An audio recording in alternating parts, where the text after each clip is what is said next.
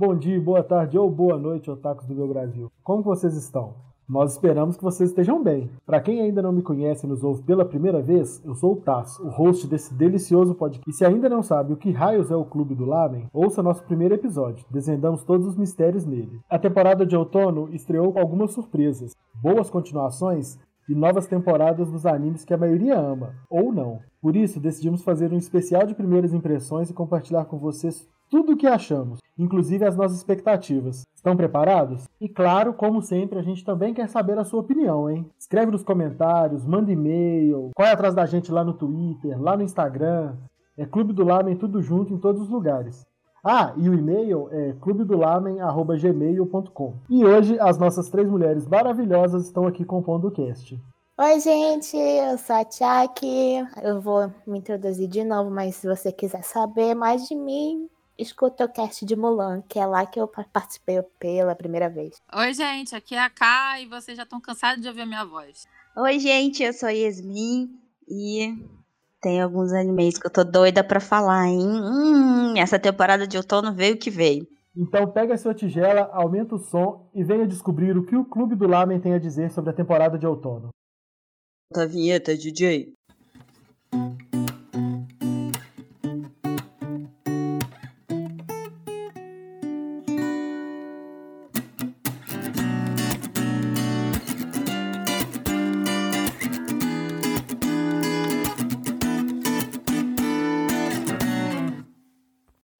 Antes da temporada começar, nós otakus já estávamos naquele hype, né?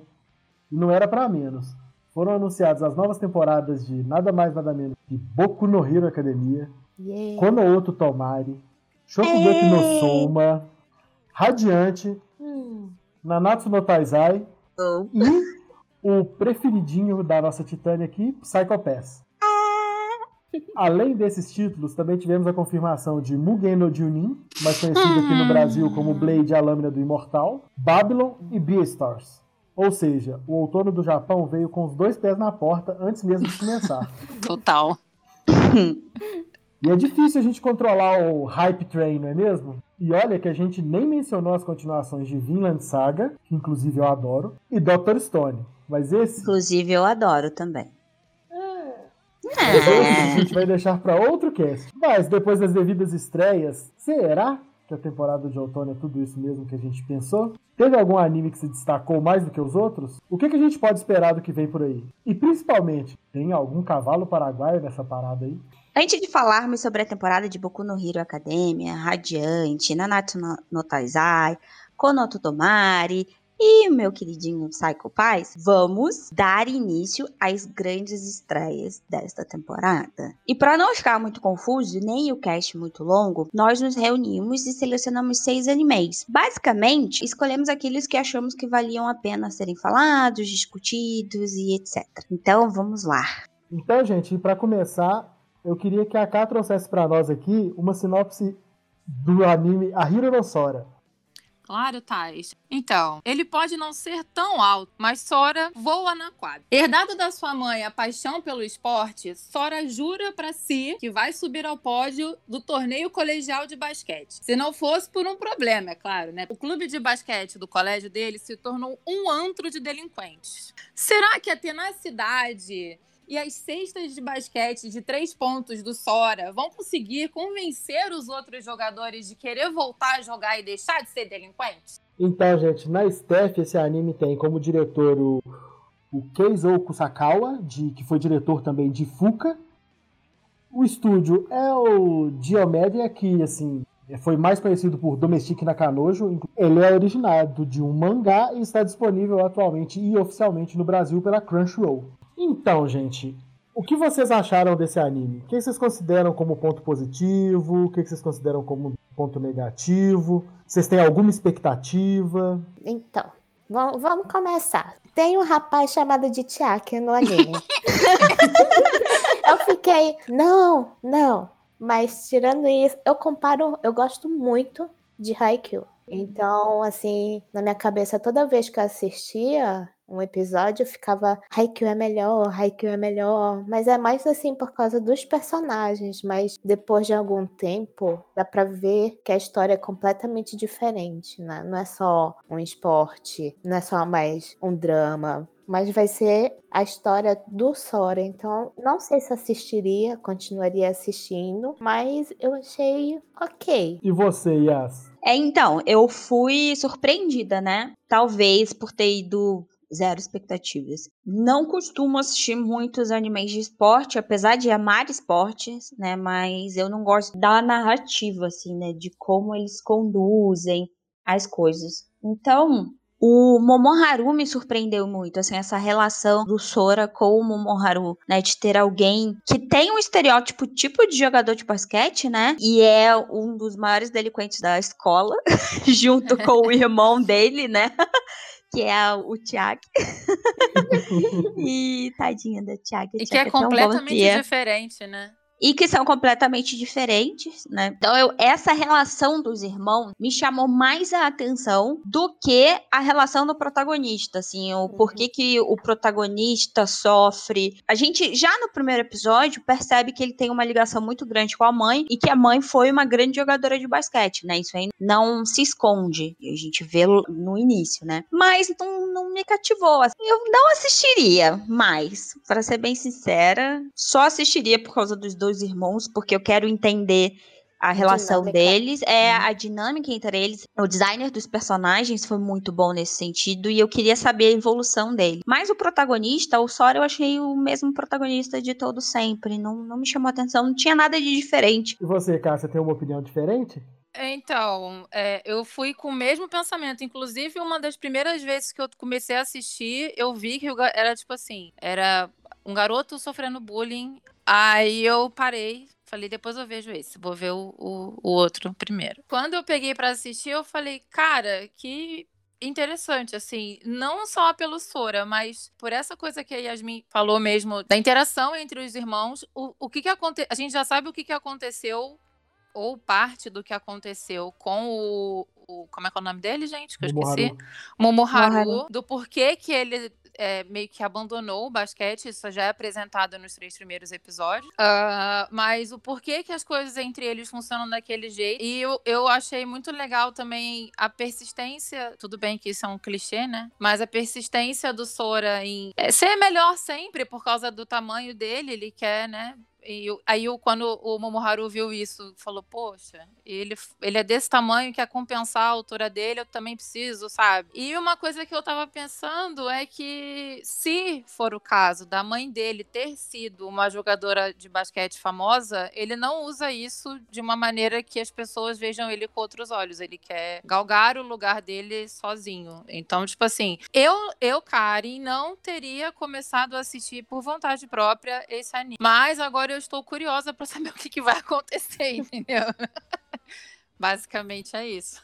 Você, Thay? Então, é, eu sempre pego um anime de esporte para eu assistir em quase toda a temporada. Nessa temporada, o escolhido foi a Hiruno Sora. E aí, assim, o Sora é, é o clássico protagonista de, de anime shonen de esporte, né? Aquele cara que, que de, tão, de tão dedicado ele chega a ser chato, que é convence, convence todo mundo na base do cansaço, né? Ele cansa todo mundo até as pessoas ficarem convencidas a fazer as coisas que eles querem. Mas eu acho que é, eu acho que a gente ainda vai descobrir muita coisa existente da relação entre o Sora e a mãe dele. E isso é, é uma das coisas que me deixa que me deixa curioso para continuar assistindo esse anime. Então eu confesso que eu, Taz, é. vou continuar assistindo. Mas ele não é nenhum ponto fora da curva, sabe? Ele é um anime, na minha opinião, um anime ok. E quanto à parte técnica, gente, o que, que, vocês, que, que vocês acharam, por exemplo, da trilha sonora, da paleta de cores utilizada? Vocês têm algum, algum ponto que vocês destacam nesse anime? Olha, a trilha sonora não me chamou atenção em nada, assim, tipo, é, mesmo nos momentos lá, quando ele vai, se, na hora do, do mano a mano lá, que não é exatamente o mano a mano, é o melhor de 10 e tal não me chamou a atenção, não é uma coisa extraordinária, então eu acho que eu não daria uma nota boa se eu tivesse que dar uma nota para trilha sonora, entendeu? Que é uma coisa que chama muito a minha atenção, geralmente. Mas acho que as cenas de basquete mesmo, elas são muito bem feitas. Sim. Concordo. Então, provavelmente todas as cenas de basquete vão ser extremamente bons, né? Então... então, eu achei de ponto positivo o design de personagens, né? Como eu falei já. Eu gostei muito de cada personagem é de um jeito, eles não são parecidos nem na fisionomia, né? Nem nos traços, eles são bem diferentes. Tanto, tanto é que os irmãos, né? Não parecem irmãos. É claro que o Sora, que é o protagonista, tem muito do clichê, não só na sua personalidade, mas na aparência também, né? Aquele cabelinho preto, uhum. é, lisinho, com a franjinha na testa, enfim, aquela coisinha mesmo. E como a Tiak falou, a animação durante os jogos, ou as partidas, o mano a mano, enfim, ela é muito bem feita. Então, para quem gosta de basquete, para quem entende de basquete, é um deleite, assim, é uma Sim. coisa bem boa. Não é, não acontece o anime todo, né? A, a, fotografia nessas cenas, os planos de câmera também são muito bons. Tem uns que eles pegam de contra-plongé, né, que é de baixo para cima, quando eles estão com a bola, né, quicando a bola, que eu acho fantástico que você vê o movimento das mãos e a bola quicando na quadra, quando eles arremessam o, o movimento da mão, né? Porque pro basquete tem um movimento que até o pessoal chama de. Desmunhecar. É desmunhecar, que você tem que desmunhecar a mão. Eu reparei né? isso também. É, eles focam, né? Tem um close na, na mão com a bola. Então, não é um anime ruim, gente. Não é, pelo contrário, eu achei bom. É um ok, né? Um anime uhum. ok. Mas não tem aquele fator especial. Não. É, então, não, não tem aquela coisa de tipo, bora continuar, né? Não tem nada de espetacular. A trilha sonora, como a Ká falou, passa desapercebidos, para ser bem sincera. Tem esse mistériozinho, né? Que ronda o Sora e os irmãos, né? Então. E tem a menina também, que eu esqueci o nome dela. Que aí você não sabe qual será a interação entre o Sora e a menina que é jogadora de basquete, e que eu acho que é um ponto muito positivo. Ela é uma ótima jogadora de basquete, é uma menina, né? Ela não fica para trás. Eles colocam isso claramente no anime. Não subestimam a menina, pelo contrário, os meninos acham ela fabulosa né? Tipo, a uhum, melhor jogadora exatamente. de basquete, né? Não, ela não é colocada como, ah, tudo bem, você joga bem, mas nós somos melhores. Não. Tanto é que no primeiro episódio, né, chamam ela pra, pra disputar pra com ele. É, pra substituir, porque ela é a melhor da, da escola. Então também tem esse pontinho positivo, questão de como uma menina, né, uma mulher é representada num anime de esporte com homens majoritariamente, né? O que também é comum quando tem uma mulher, ela ser manager. Ah, sim, verdade. Isso é muito normal. É, o que eu destaco é uma parte até que que a que a Yasmin já comentaram, que são as cenas de basquete, mas não das cenas em si, também do, do design de som dessas cenas, sabe? Da bola de basquete quicando, o barulho do tênis, do tênis. Na, na mixagem, né, de som, acho que é mixagem, isso, não é? é? Isso, a mixagem de som é, é muito boa nessas cenas. Então, assim, parece que eles investiram bem pesado mesmo na parte de ação do esporte em si. Isso é, pode ser considerado um ponto muito positivo, na minha opinião. Posso comentar do, duas coisas? Não, pode continuar. Pode comentar tudo que você quiser. Só, só detalhe. O Sora, o dublador dele, é o mesmo do Todoroki, de Boku no Hero. E eu fiquei muito chocada porque não parece. Deixa eu perguntar um negócio. Por que os bullies japoneses têm topete? Você sabe que eu já fiz essa mesma pergunta pro meu namorado. Eu falei, por que, que ele tem que ter esse topete? Me explica isso, pelo amor de Deus. É porque, ele... é, tipo, faz sentido se fosse antigo, mas não é antigo. Até onde eu sei, né, que não é muito, mas alguns amigos meus são japoneses e moram no Japão, né? Uhum. E eles falam que não é muito comum, né? O, o, corte é meio que padronizado. Então, os meninos sempre têm, quando criança, aquele cabelinho de cuia, e quando fica mais velho, né, até a fase adulta, um corte mais baixinho, né? É muito difícil ver os meninos de cabelo muito grande ou com topete, enfim. Pode ser isso, né? Eles querendo não colocar isso como padrão de quem do japonês, sabe? Sabe? Tipo, ah, o japonês certinho é uhum. o Sora. O, do cabelo baixinho, lisinho, com franjinha, bonitinho. E todo mundo que foge a essa imagem é um delinquente ou é um cara que faz bullying, é uma pessoa que não presta, sabe? Envolvida com, sei lá, gangues, etc. Então eu acho que é mais uma questão de estereótipos mesmo japoneses, né? O que os, o, os próprios japoneses enxergam de pessoas que são boazinhas e pessoas que são ruinzinhas. Então, gente, seguindo nos animes que estrearam essa temporada, eu queria trazer aqui uma agradável surpresa. E... Yasmin, fala pra nós aí do que se trata Babilônia. Então, não dá para fazer uma sinopse de Babylon, porque é impossível com tanto plot twist que esse anime traz. Meu Deus. Basicamente, é uma história de suspense que apresenta o Zen, que é um, ele é um promotor público de Tóquio que investiga irregularidades em empresas farmacêuticas. Começa por aí, né? Uma coisa bem leve. E tá ali, ele pega um, um caso e fica assim indagando, quer saber o que tá acontecendo. E de repente, ele encontra uma conspiração na eleição para novo governador de Tóquio. E tudo acontece. E se eu falar qualquer coisa, é spoiler. Porque é absurdo. é, spoilers. É spoiler, gente. Eu, te, tem, existe falar, Né? Não tem como falar sem dar spoiler. Se você é não absurdo. assistiu, não ouça. 10 minutos do primeiro episódio é um plot twist. Depois é um outro plot twist. Depois, gente, é absurdo. O diretor é o Suzuki Kiyotaka, que é de Psycho Pies. O, é a roteirista, né? Uma mulher. É Minata Sakamoto. O estúdio é Rival Roots. A fonte é uma light novel e está disponível na Amazon Prime, inclusive aqui para nós. É, gente, é complicado de falar de primeiras impressões desse anime sem jogar na cara da pessoa, que é uma loucura, né? Porque foi uma Primeira acontece impressão. de tudo no primeiro episódio. No segundo episódio acontece de tudo e mais um pouco. No terceiro episódio começa mais ainda.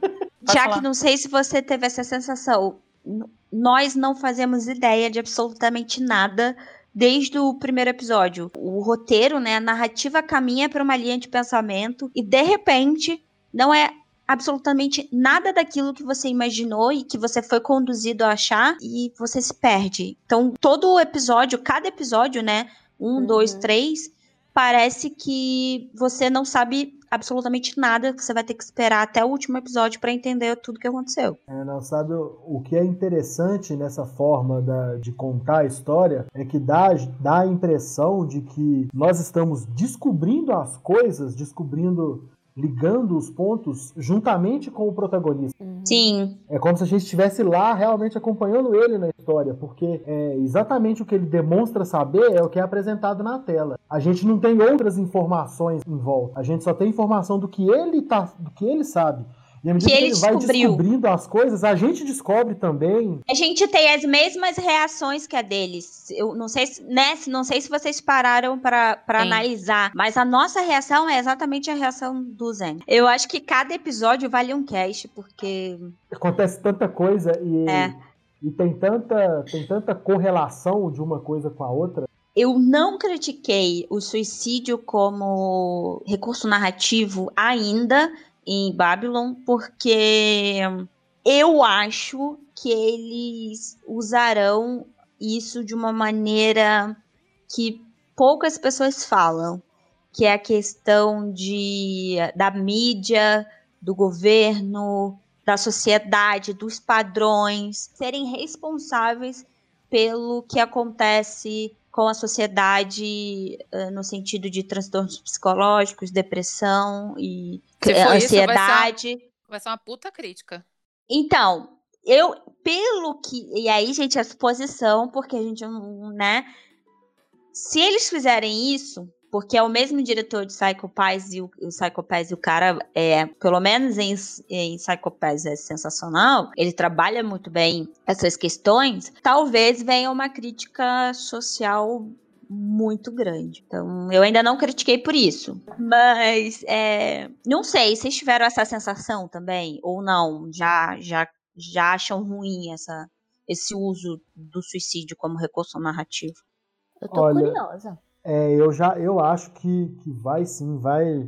Eu acho que vai tratar muito da podridão, sabe, das camadas mais altas do governo, como eles não não têm pudor para usar o que for e quem for para conseguir chegar no que quer. E eu acho que eles vão, na minha opinião, eles vão trabalhar isso no decorrer desse anime. Ah, que tu achou que foi o melhor anime que, que dessa, dessas estreias? Nossa, de longe. Nossa! Eu queria ver tudo logo. Tá aí, essa é a vontade de ver o anime. Bora. É, eu fiquei eu fiquei dividido. Cor? Fiquei. Por quê? Eu fiquei dividido entre ele e um outro anime que nós vamos falar mais pra frente. Ah, tá. Eita. E na parte técnica, o que, que vocês destacam?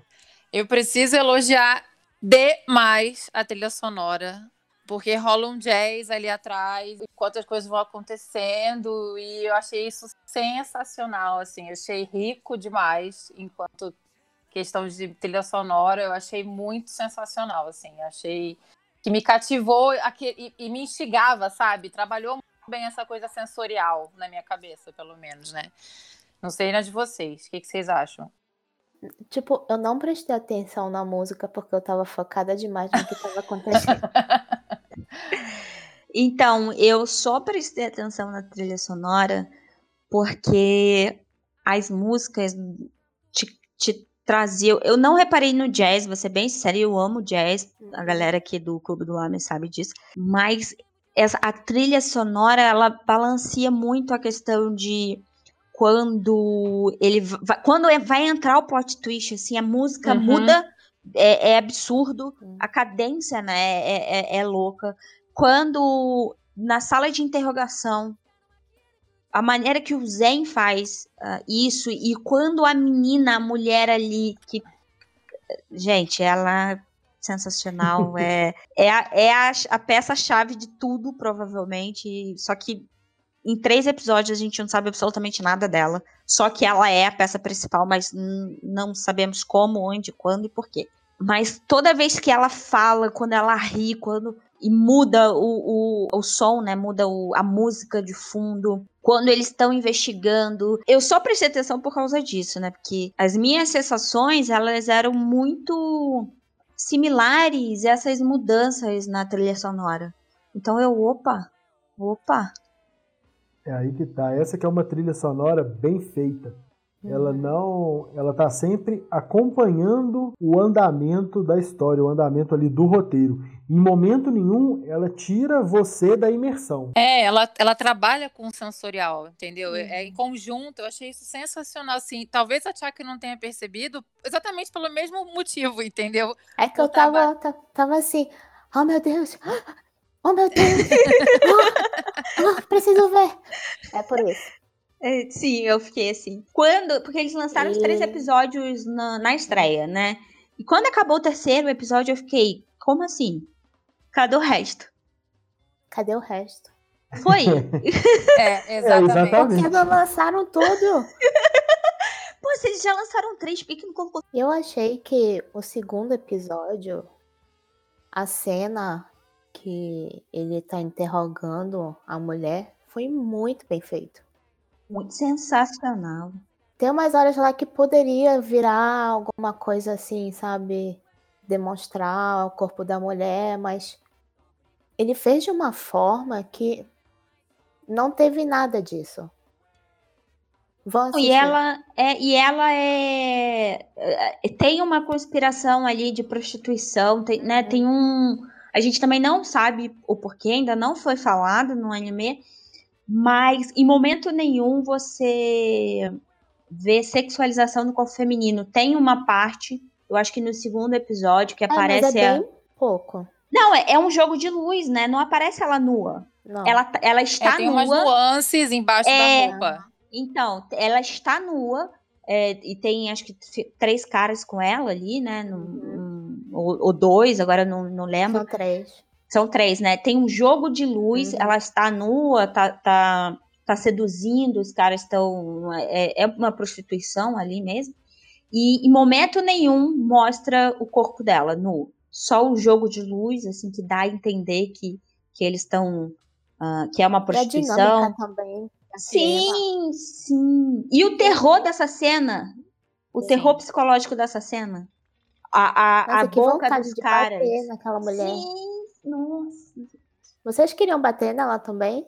O tempo inteiro. Sempre Nossa, inteiro. Tava com muita raiva já. Já tava. um- Não batam em mulheres, mas meu Deus do céu. Desculpa. Não deveria bater, mas Mas preciso. tava com uma raiva dela. Eu olhava assim, gente, que.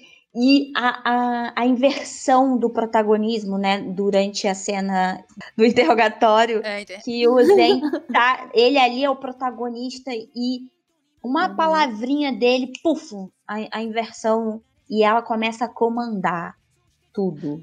Gente, Não, e, a- e as nuances do, do rosto dela mudando, assim, de, de- do deboche para pro, pro, pro santo, sabe? É- sim, é- sim. Era muito. E era sutil, mas ao mesmo tempo era descarado, assim, a forma.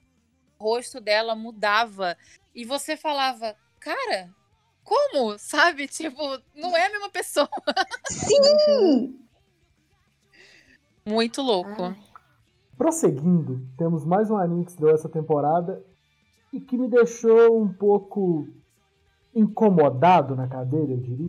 Ô Tiaki, fala pra nós aí do que se trata Beastars. Então, a história ela acompanha o mundo em que os animais eles são antropomorfizados, quase não sai. E que os carnívoros e herbívoros eles convivem entre si. Os animais, ainda quando jovens, assim como os humanos, eles também têm uma adolescência cheia de sonhos, amor, desconfiança e nervosismo. E nesse mundo vive o Regoshi, um lobo que, apesar de sua aparência ameaçadora, tem um coração bastante gentil. E durante toda a sua vida ele conviveu com a desconfiança e medo por parte dos outros animais, por causa da sua espécie, mas a esse ponto ele já se acostumou com tudo isso. E durante a escola, quando ele entra no clube de teatro, ele acaba se envolvendo mais com os outros animais que também têm seus próprios problemas. E ao decorrer que ele conhece os outros, sua vida também vai mudando aos poucos. O estúdio é o Orange, que, de Hoseki no Kuni. Ele é, esse anime é derivado de um mangá e, pelo menos no Japão, ele está disponível na Netflix. Ainda não temos a data de lançamento oficialmente aqui no Brasil. É, então, o diretor, gente, só para só pra gente levantar, que o diretor é o Shinichi Matsumi. Ele foi diretor de alguns episódios de Shingeki no Bahamut e Amo. E de alguns episódios de- do, do Thundercats também, essa série nova. Então vamos lá, gente. E sobre Beastars? O que, que teve de positivo nessa obra? E Teve alguma, teve alguma coisa de negativo? Não sei opinar. Como assim? Eu achei a abertura muito linda, mas assim, a história eu acho que eu vou continuar vendo só pra saber o que vai acontecer, porque eu tô curiosa. Oh, Eu percebo nesse anime uma. E aí pode ser pira da minha cabeça, claro. Uma crítica muito foda a alguns, a algumas separações existentes na nossa sociedade hoje em dia, sabe? É, essa separação entre herbívoros, que os herbívoros têm medo dos carnívoros, mas. e por isso tratam alguns carnívoros mal. Sabe, isso acontece demais na sociedade hoje em dia. Eu não sei se foi a, foi a ideia mesmo trazer essa sensação, mas eu fiquei o tempo inteiro que eu tava assistindo esse anime incomodado, sabe? Eu não conseguia sentar direito na cadeira. Tudo me incomodava um pouco. Eu não sei se vocês tiveram essa sensação também. Eu vou ser sincero, eu assisti isso depois de Babylon. Entendi. Nada me choca mais. Nada. Eu fiquei desconfortável. Eu confesso que tanto no primeiro quanto e tanto no primeiro como no segundo episódio parecia Ai, cara, todo mundo aqui viu o Joker, né? Uhum. Então, a mesma sensação que eu tive com o Joker. Que era. Eu, eu não conseguia rir, eu não, não achava nada engraçado. Parecia que, que tudo que eles estavam tratando ali, apesar de, de serem animais em forma humana, né? Como se fossem humanos ali convivendo numa mesma. no mesmo conceito, né? Ah, me, me parecia que tudo era possível, que tudo aquilo era real de fato. E acho que Joker traz um pouco isso, né, pra gente, de, é, de que tudo aquilo é possível, né, o que está sendo mostrado na tela. E eu fiquei desconfortável, do início ao fim. Porque a gente, é, logo no. Tanto. Eu acho que o primeiro episódio trata mais, o segundo episódio foi um pouquinho mais leve, mas bullying, segregação, preconceito, machismo, as, a, as meninas enfrentando a coelhinha, né? Porque ela já é sexualmente ativa e aí ela escolhe os seus parceiros. Ela é feminista, né, entre aspas, porque a gente ainda não sabe se ela realmente é feminista ou é uma questão da raça dela. É, a gente não sabe, né, se, se, como que o desenvolvimento desse personagem vai acontecer, mas tem essa questão, né, de, de as, as meninas padrões, né, os herbívoros padrões uh, segregarem, humilharem e tal, porque é uma é uma personagem, é uma mulher com identidade, ela faz o que quer, do jeito que quer. E ao mesmo tempo, por, ao mesmo tempo não, por isso, né, a consequência disso é que ela é muito sozinha, ela não tem amigos, né? Então, o que que é essa, esse jogo psicológico? Porque o, o anime joga esse tempo inteiro com o psicológico, né? é o lobo, que é o Higoshi, né? A coelha e aí o viado lá, que é o, o, o estereótipo da pessoa perfeita, porque ele é ético, bonito, atleta. Eu vou dizer que, assim, além das coisas que você já disse com relação a incômodo, o que realmente, assim, pegou muito fundo em mim é na cena do chafariz do primeiro episódio, que ela se entende enquanto presa, entre aspas, né? É, e, tipo, aceita a, a situação em que ela tá vivendo de ser atacada. Veja bem, né? É o que a gente que dá a entender, né? Do uhum. porque o lobo vai pra cima dela e tal. Ela, tipo assim, ela aceita aquela condição. Eu falei, cara. Sabe? Como assim você não vai lutar pela sua própria sobrevivência? É, é não é só isso. Isso me lembrou toda vez que, assim, querendo ser ou não, né, uma, uma, ser mulher na rua é complicado. Você, quando vai na rua, você tem que escolher a roupa que você vai usar. Eu sei que não tem exatamente a ver isso, mas você, o fato de você ser o, a, a, presa, né? A gente é presa. A gente é a presa dos predadores. A roupa que a gente usa, o, o, se, se, o nosso cabelo é isso, o batom é vermelho. Então, assim, foi isso que me, me remeteu, sabe? A, esse, a essa questão. Assim. Que pode eu não acho... ter sido que vou com vocês, mas foi o que me lembrou e me incomodou demais. Eu acho que tem até um, um... tem até a ver, porque na minha opinião e aí, né, vocês falem se concordam ou não, mas eu acho que é uma condição que, que eu, ali aquela cena é uma baita crítica a nós que somos a presa social, no sentido de nós olhamos sempre que, é, quem julgamos melhores e poderosos e nos submetemos a isso, quando não precisamos nos submeter.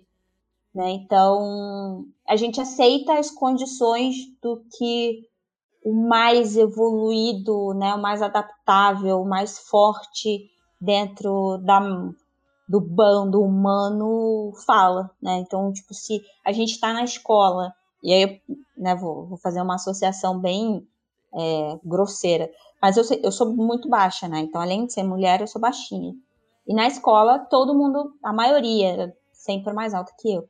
E os meninos sempre tiraram um sarro né, da minha cara, era bullying direto. E eu podia ter como a maioria poderia ter, ter ficado quieta, né, e tal, e, e levado isso para minha vida inteira. Eu não, eu não aceitava a condição de ser baixa. Eu falava, não é porque eu vou ser baixa que eu sou idiota. Não que as pessoas sejam idiotas, mas era o que eu pensava na época, tá, gente? Pelo amor de Deus.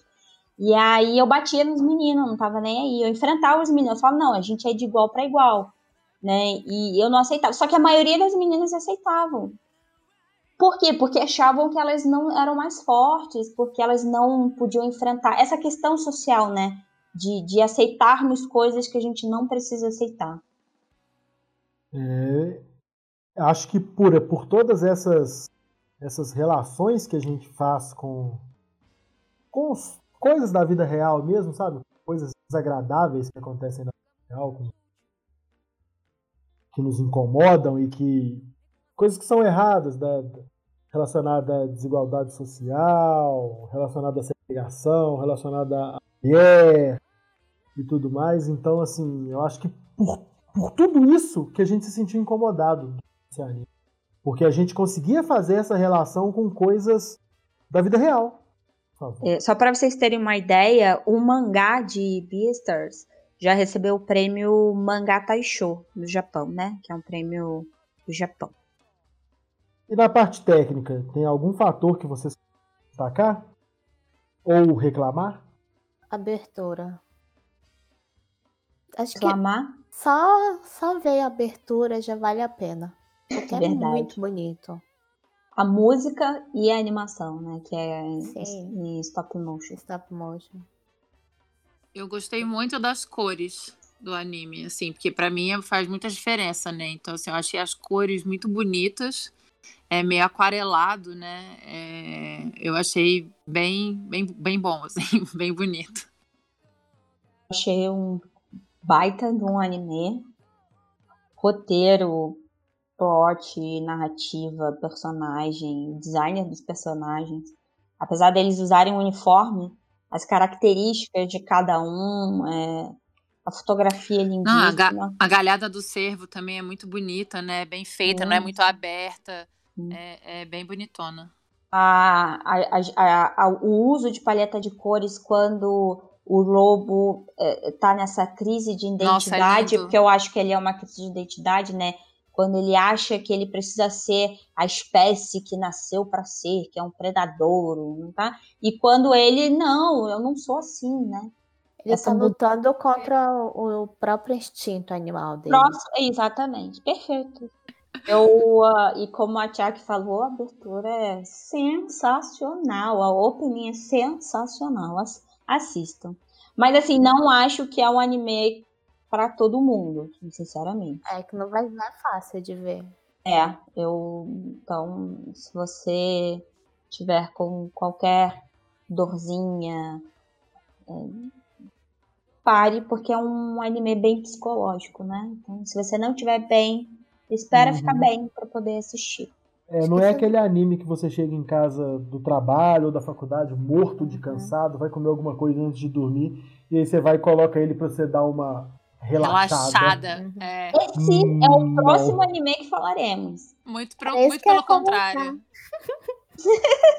Tem nada de então, relaxante. Então, já que, já que você puxou o próximo anime, Yasmin, então é você que vai falar a sinopse de Kabukicho Sherlock. Hum, então, a série é situada nos dias atuais, né, em Shinjuku, em Shinjuku, tá? Vamos falar corretinho?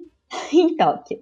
É, o anime segue as aventuras de um grupo de detetives misteriosos, cômicos e dramáticos que vivem juntos em um cortiço é, no bar da senhora Hudson. A senhora Hudson já tem um. já é um personagem à parte, maravilhoso, osa. Adoro, adoro a barba da senhora Hudson. Maravilhosa. Maravilhosa é a melhor versão de Senhora Hudson que eu já vi em todas as histórias de Sherlock Holmes, juro pra vocês. É, o bar da senhora Hudson fica no distrito da Luz Vermelha. Então, enquanto eles tentam solucionar os casos né, inusitados que chegam até o bar, é, mortes estranhas acontecem e o nosso famoso Jack, o estripador, aparece e nossos detetives precisam solucionar este mistério e descobrir quem é o serial killer. É uma diretora, né? É a Ai Yoshimura. O estúdio é o Production ID, que é de Shingeki no Kyojin, Psycho Pies e Haikyuu, que é da Chiaki. e é uma fonte original, né? Não, não tem anime, nem light novel e nem nada. É um roteiro original. Isso mesmo. E além, do, além da leveza do anime, que a gente já citou, e pelo que parece da comédia existente, o que mais que você tem a citar de relevante nessa obra? Então, o que que eu achei, tipo, muita gente já ouviu Sherlock, já viu Sherlock de tudo que é jeito. Mas eu achei essa versão muito bem feita. Porque ele resolve os casos consigo mesmo. E ele explica os casos atuando com. Como é que é o nome? Hakugo. Hakugo. E eu achei isso incrível trazer um pouco mais para a cultura japonesa. Uhum. Eu achei isso muito legal, muito diferente. Foi uma boa adaptação para isso, verdade. Sim. Verdade. Continuarei a, a ver esse. Fora que esse é um anime para você ver e relaxar. Fato. Sim. Até agora, né? Então. Ah, é verdade. A gente nunca sabe onde pode ter um plot twist. Pois porque é. eu acho que pra lá pro final vai ter alguma coisa muito doida e não vai ser tão simples assim. Então eu achei esse anime, apesar de eu ter considerado ele só um anime ok, é um anime leve, é um anime legal pra você assistir. É, E você acaba nem vendo o tempo passar. As coisas acontecem de forma bem gradativa e vou contar pra vocês. A coisa que mais me agradou nesse anime foi o character design. Os personagens são muito característicos. E as características deles estão estão estampadas nas roupas, até mesmo na cor da pele. Sim. Você pode ver, por exemplo, a cor da pele do próprio Sherlock. Ele é branco, aquele branco que não toma sol, sabe? Pálido, né? Uhum. Isso, muito pálido e tal. E por quê? Ah, porque ele tá sempre fechado em algum lugar. Porque. Então, eu acho que as características principais dos personagens são muito bem.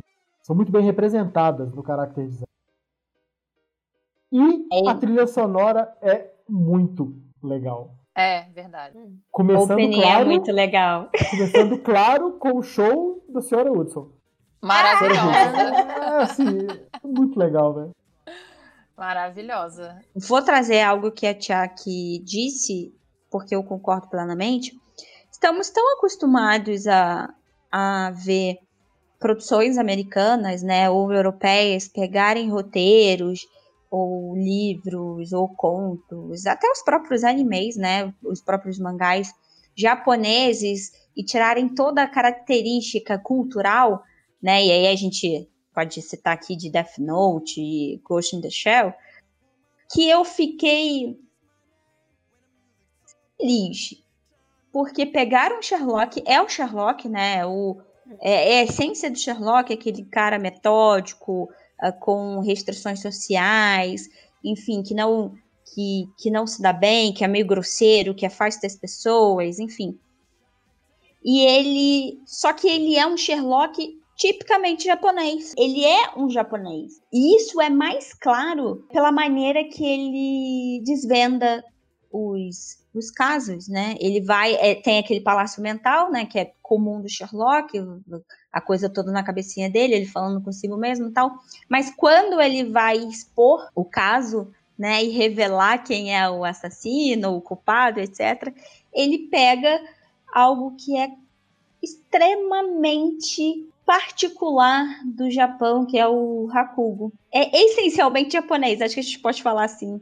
Então ele Uhum. conta o caso através do Hakugo, né? Para quem não sabe, o Hakugo é uma uma performance teatral que é só uma única pessoa, tem as vestimentas próprias, né, como se fosse um kimono.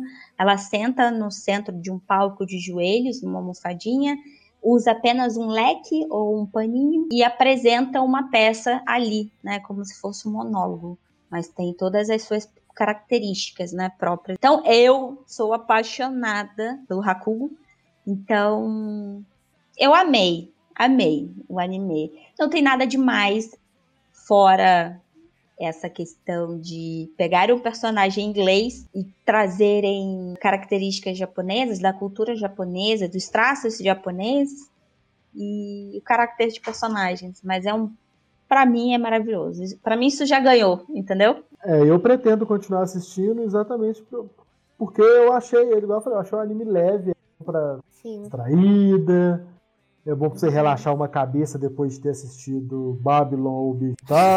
Exatamente. e, Tiago, na parte técnica, você, você destaca algum ponto em, em Sherlock? Eu acho que não. Só Ciara Hudson que brilhou muito, né? É, Melhor personagem. Continuar vendo por causa dela.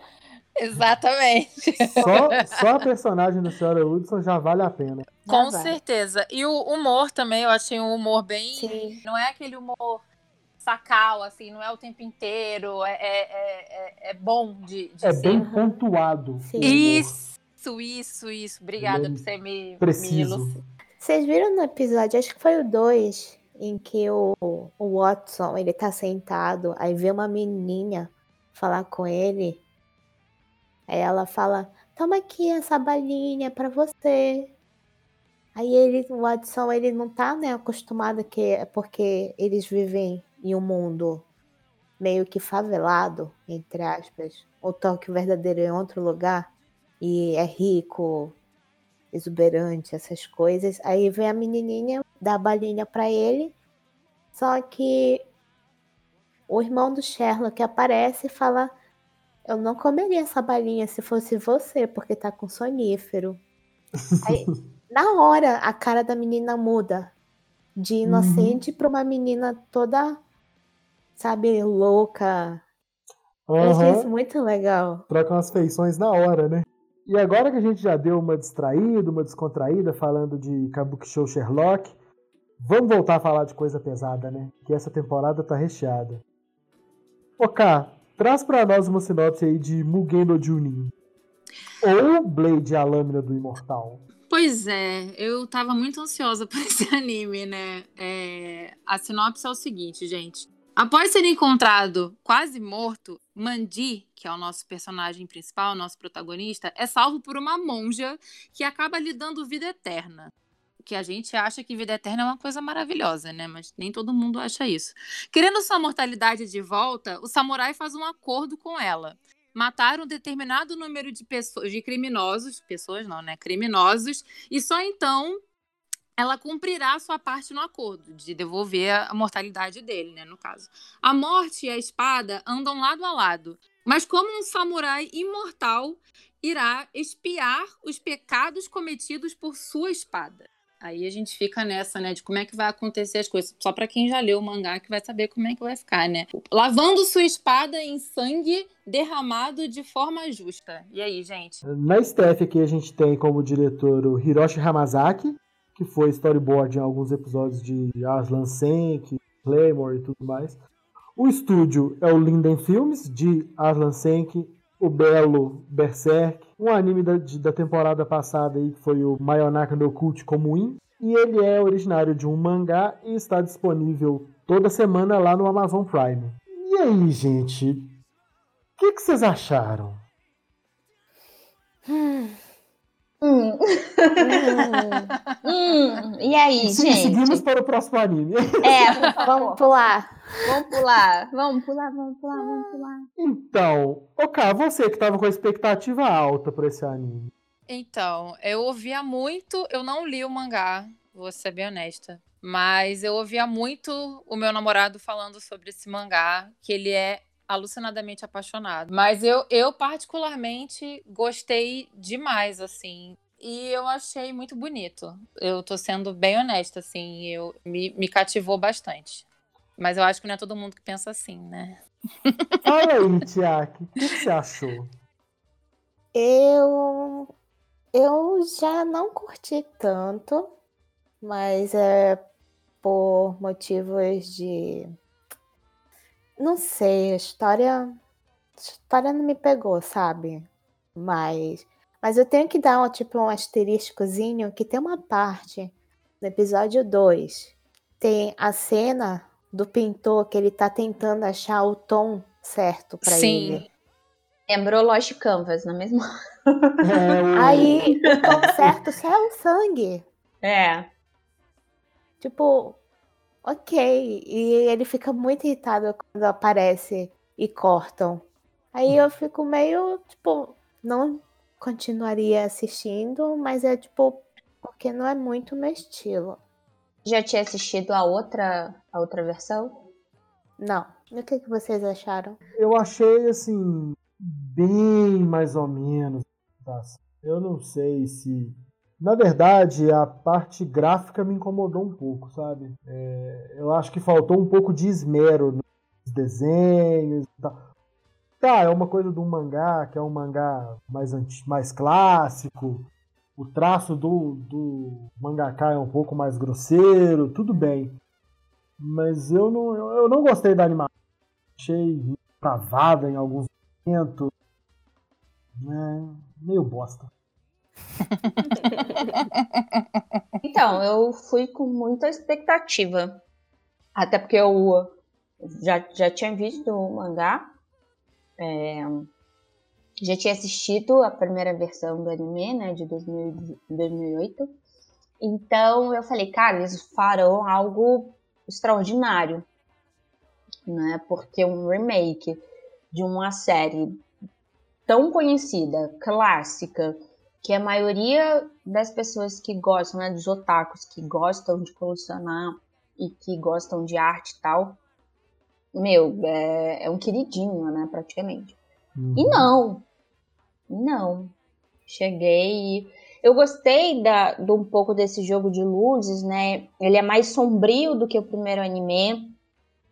E acho até que faz mais sentido do uhum. que a coisa muito mais colorida.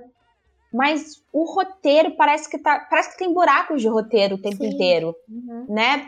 Você não, não, não entende. Uh... A narrativa não fecha. É. Exato. Então, é, Jonas tá... me falou que eles cortaram, eles, eles pularam algumas coisas no primeiro episódio, ficou meio corrido.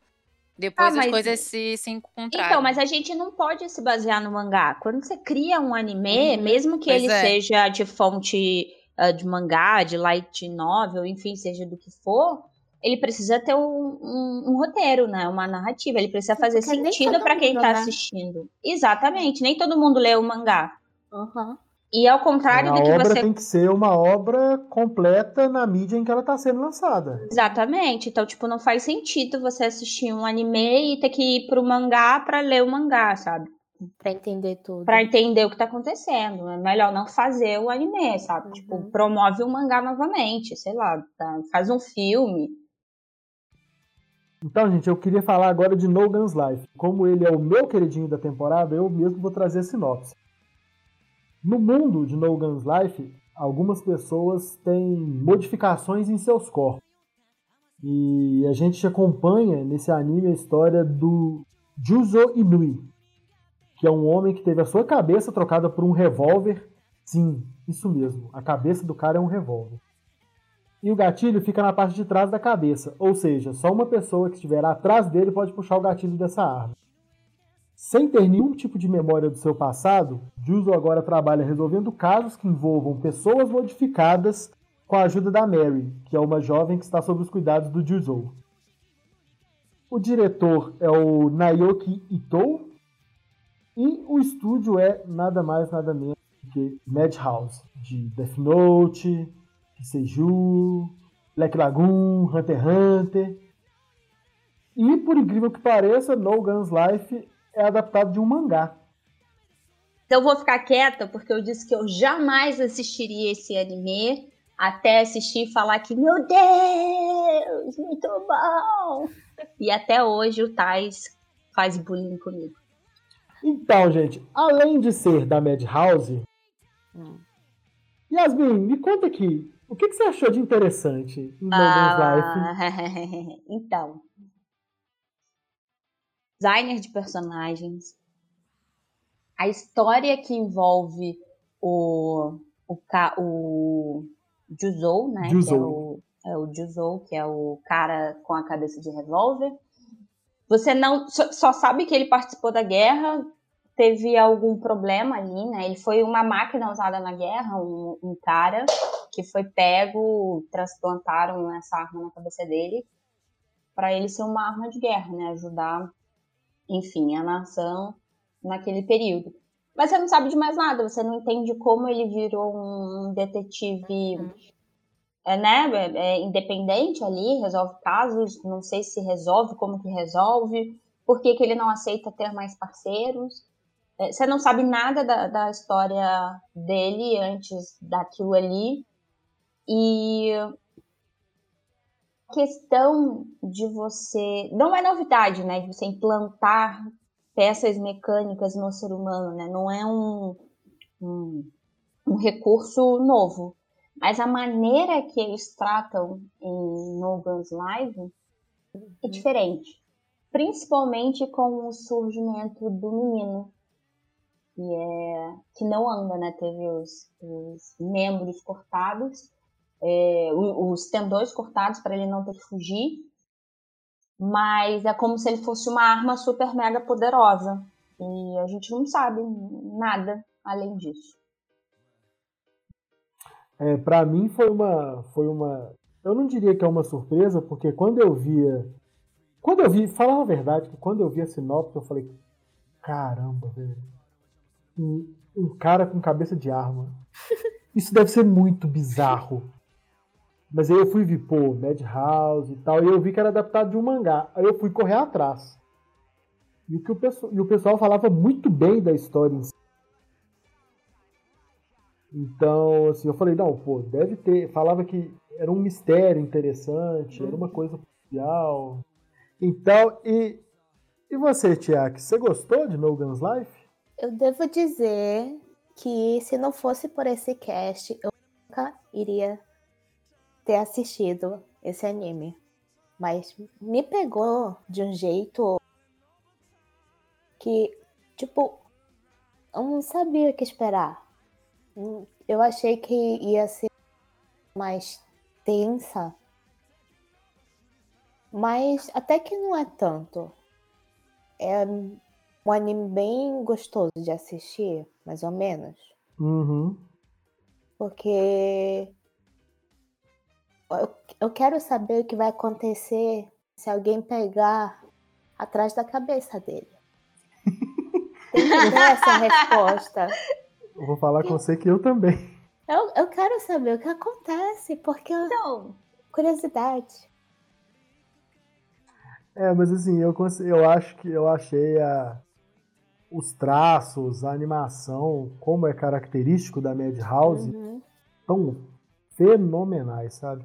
E os personagens são, são carismáticos, os Sim. personagens que É. apareceram. Então, e claro, né, tem aquela clássica curiosidade que a gente tem de o que, que vai primeiro, né, a curiosidade nova, o que, que vai acontecer se alguém apertar o gatilho na nuca dele, e a clássica curiosidade de o que, que aconteceu no passado dele, né, do personagem tradicional que viveu uma situação traumática e não se lembra de nada do passado. E também, depois, acho que de ver dois episódios, vocês pegam a pergunta, pega pensando, né? O que, que vai acontecer depois? Uhum, Pra onde a história vai? Então, exatamente. eu continuaria vendo.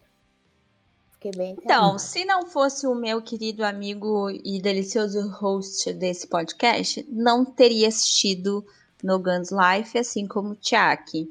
Então, obrigada, tá, Tarsley Martins, Por pela nada. sua indicação, tá? Realmente é um anime acima da média, tá? Não é um ok, primeiro porque é Madhouse e a animação é impecável.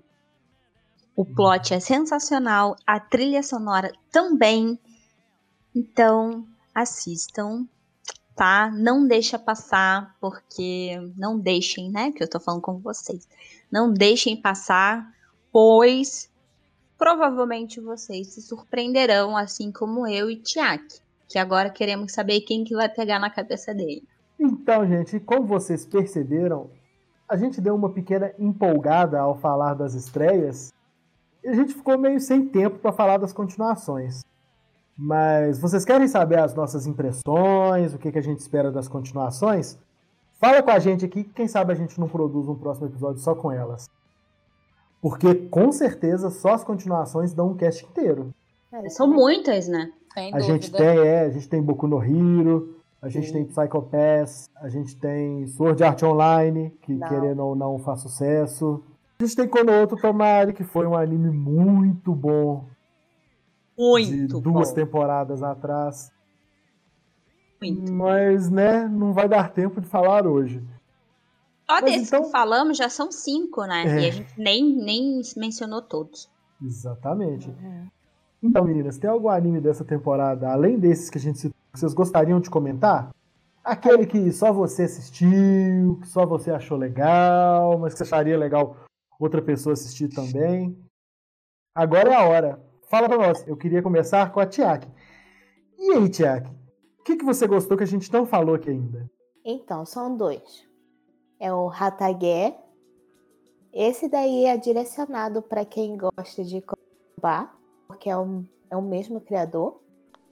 Ótimo. Basicamente um Isekai muito louco, que vale a pena ver. E o outro é o Oresuki, que tem na Crunchyroll. Assiste o primeiro episódio. Não assisti. Não assisti nenhum desses dois, eu acho. É porque é, é um harém, o Oresuki, mas não é um harém. É um harém, mas não é um É. harém. É porque o cara, o protagonista da história, ele é o melhor amigo da pessoa que é o harém, que o harém se faz ao redor dele. E a história é de tal forma que, tipo, é mais plot twist do que Babylon. Nossa. Que isso? Falei. Pronto, muito falei. plot twist. Porque cada. Nossa, cada segundo dava um plot twist diferente. Então, assim. É engraçado. É um bem Ai, tranquilo. Você vai lá Agora eu tô Olá. curiosa. almoçando, assiste. Muito bom. Esse plot twisted que Babylon? Jesus. É. É, é. E você, Yasmin? Tem algum outro que você gostaria de citar? Olha, gente, que vale, assim, mega, super, hiper a pena assistir. Não, né? Porque eu sou chata.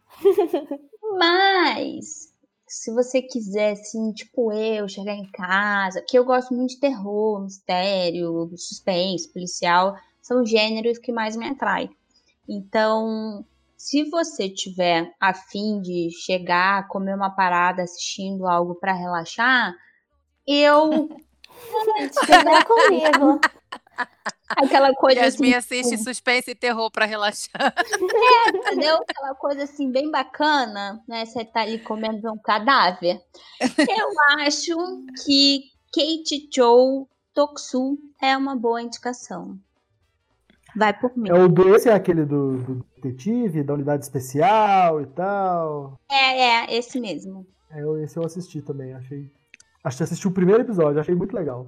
Sem contar que o nome desse anime deve ter umas 587 palavras.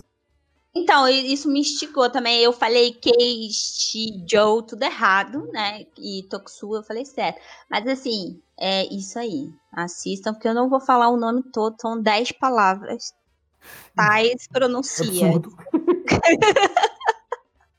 Mas ele é bom.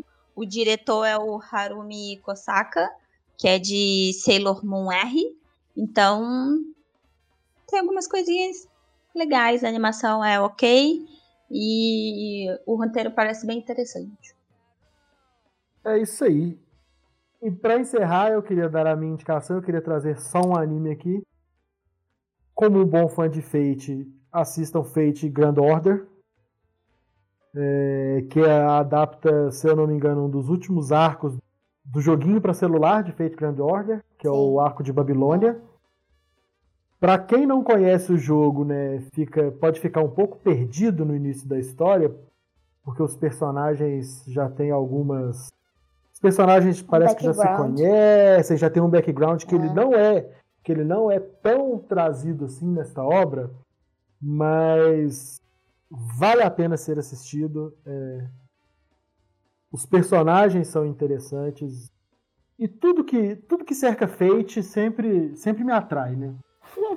Porque o, o, o folclore todo por trás de Fate é muito grande. É, E verdade. todo o contexto histórico que eles sempre dão é, Uhum. é sempre interessante. Então, se tem um Fate na temporada e não é aquele não é aquele Fate de universo paralelo, tipo Fate Ilia, que é tibizinho e tal, eu sempre assisto, sempre dou uma chance. E até o momento não me decepcionei. Sou fã de Fate, então também tô nessa indicação aí pra vocês. Uhum. Então somos três.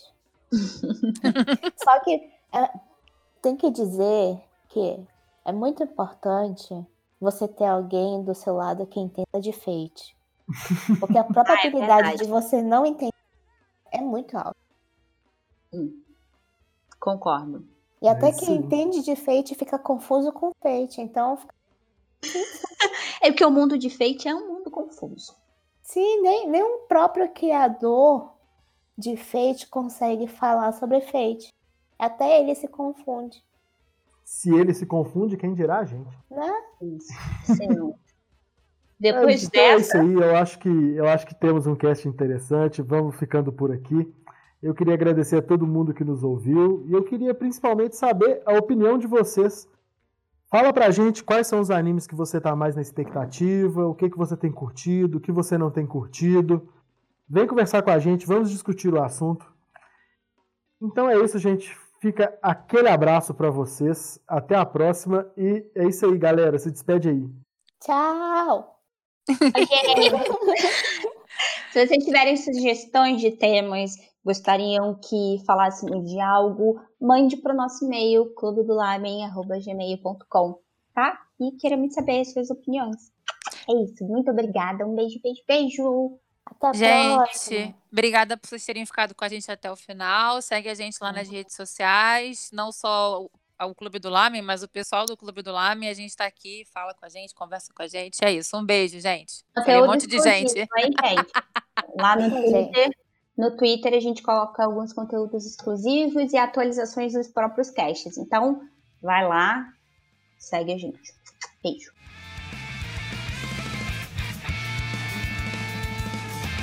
釣れるピントに迷った合わせる辻褄を探せほら枯れ葉が舞うやがて宙になるそしてチューニングあって